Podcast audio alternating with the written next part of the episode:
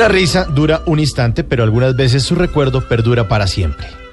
En todo tiempo pasado fue anterior Lucho Navarro. Vamos a hacer un poco de ruidos. Así que por favor, ustedes saben, yo hablo poco. Cierren los ojos. Mucha imaginación. Buenísimo. Me siento muy bien hoy día. Venía para acá y me encontré con una banda militar que venía marchando. Ustedes, ustedes saben cómo son las bandas. Una cosa más o menos así. Era fabuloso. Increíble. Sí.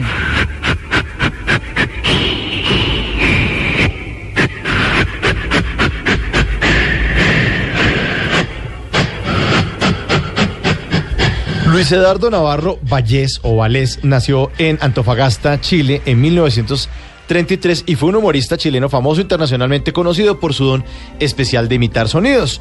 Lucho Navarro fue uno de los cómicos más queridos de América Latina y empezó en el mundo del, del humor casi por error. Resulta que empezó estudiando ingeniería eléctrica en la Universidad Católica de Valparaíso, pero le dio una enfermedad ocular que tuvo, pues lo obligó a dejar su carrera.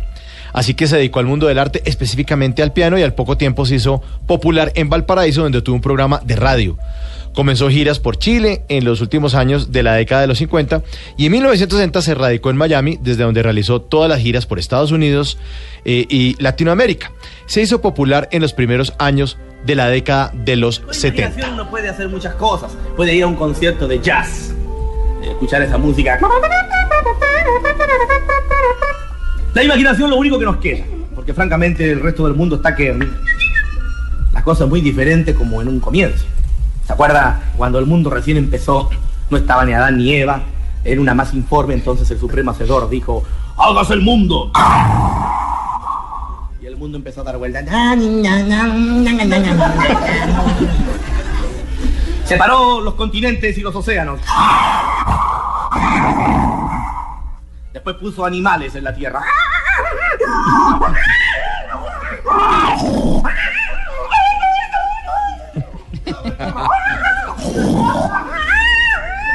Puso peces en el agua. Los peces nadaban. Pero faltaba algo en el mundo. Entonces Dios quiso hacer un chiste.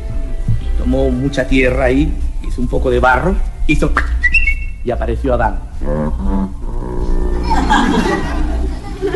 Adán es muy conocido. Cuando ustedes mueran y vayan al otro mundo, van a reconocer a Adán inmediatamente. Es el único hombre que no tiene ombligo.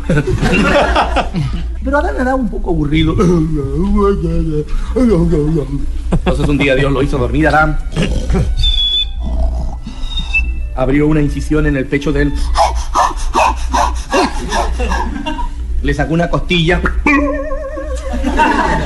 Volvió a cerrar. Adán seguía durmiendo. Inmediatamente tomó la costilla e hizo a Eva. Apenas apareció Eva, empezó a caminar.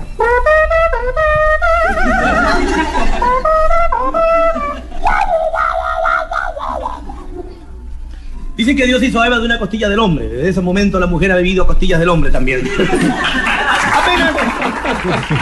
Lucho Navarro visitó a Colombia por primera vez en 1970. Fue invitado al programa Operación Jaja, que era el programa, sí. el antecesor de Sábado Feliz de 1971. Era campeón. Inauguró en 1978 el primer Festival Internacional del Humor, en el que el presentador fue Fernando González Pacheco. Allí participó al lado de cómicos famosos, también fallecidos como Tintán, ¿se acuerdan? De México y Olmedo de Argentina. Volvió a Colombia también en 1982 para participar en la segunda edición del Festival Internacional del Humor que dirigió Alfonso Lizarazo. Él formó parte de ese Dream Team del Festival Internacional del Humor que todos recordamos con el mago español Juan Tamariz que hacía ¡Tarán! El humorista Moreno Michael, los argentinos el trío Midachi, el imitador dominicano Julio Zavala, Mac Phantom de Argentina y el famosísimo venezolano Carlos Donoso con sus muñequitos Kin y Lalo. ¡Saca la piedra! Ah, sí. Pero Lucho Navarro eh, fue un artista, el artista que más veces estuvo en este festival. Estuvo en ocho ediciones y solo estuvo dos veces ausente por problemas de salud. Bienvenidos. y algunos niños, qué bueno, porque si no entienden los chistes, los niños se los van a explicar. no, porque los niños de ahora saben más que nosotros, chiquillos, por Dios. Ya, y ya no se les pueden contar cuentos. La caperucita cambió. El otro día le decía la caperucita, señor lobo, y esas orejas para escucharte mejor. Y los ojos tan grandes para verte mejor. Y la cola tan larga. Esa no es la cola.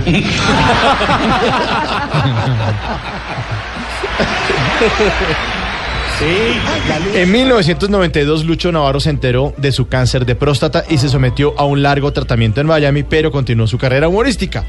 Murió el 2 de enero de 1994 en Miami, en Estados Unidos, de esa terrible enfermedad.